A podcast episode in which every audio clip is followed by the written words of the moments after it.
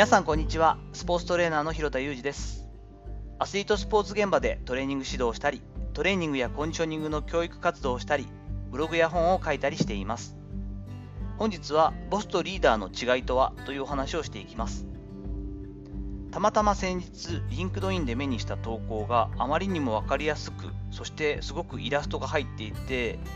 腑に落ちる内容だったので衝撃を受けました。そちらがですね、ボスとリーダーの違いということで、Difference between Boss and Leader みたいな感じだったんですが、8つ、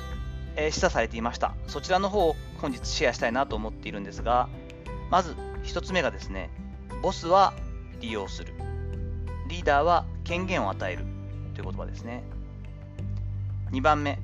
ボスは非難する。ブレイムってやつですね。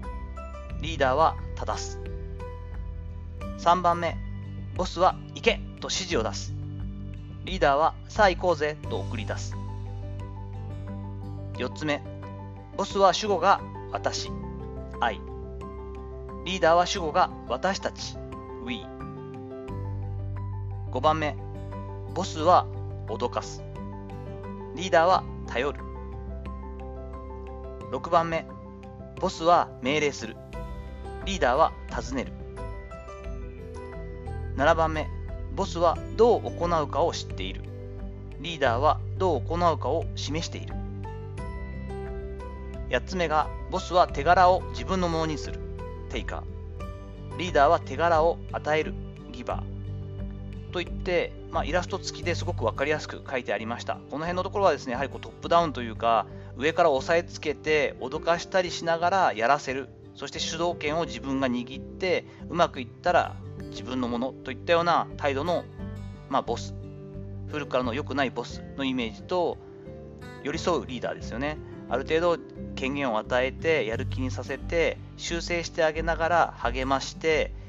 みんなで頑張ろうと言って何かこう問題が出た時に質問する形で修正だったり課題点に気づかせてあげたりお前に任したぞと言って頼っていったりとかモチベーション上げてそしてどういうふうに行くかという道の行き方を指示するだけでなく自分の背中で教えて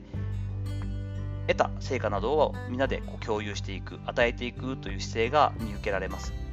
日本海軍の将であった山本五十六さんいうところのやってみせ言って聞かせてさせてみせ褒めてやらねば人は動かじというのがもうまさに全部入ってるなと思ってあこれを分解した英語バージョンがこの1から8だったりするのかななんて思ったりしました。やはり、えー、ボスとリーダーっていう、まあ、自分がボスと呼ばれてもいいし、リーダーって呼ばれてもいいんでしょうが、何かプロジェクトであったりとか、小さなグループでも物事を仕切ったり、リーダーシップを発揮しなければいけないような環境において、いずれにせよ自分はリーダーとした、リーダー、ここでいうところのリーダーのような振る舞いをしたいなというふうに感じたりしました。なかなか難しいですが、例文でボスのような姿勢になってしまうと、やはりこう硬直化するし、皆がこう怖くて物事が言えない、そしてのびのびとしたこう活発な意見が行き合うような場所にならなくなってしまうので、こういった雰囲気作りというのは避けて、リーダーたる人たちがしっかりとこう物事が言いやすいような状況を作るっていうのは一個の才能だなというふうに感じたりしています。今回のその LinkedIn で見た、えー、イラストのこのリーダーとボスの違いといったところの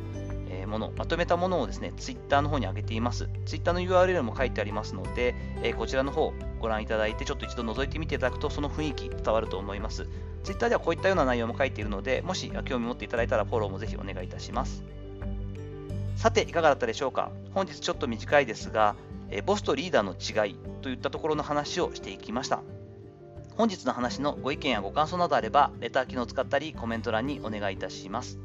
いいねやフォローも引き続き嬉しいです。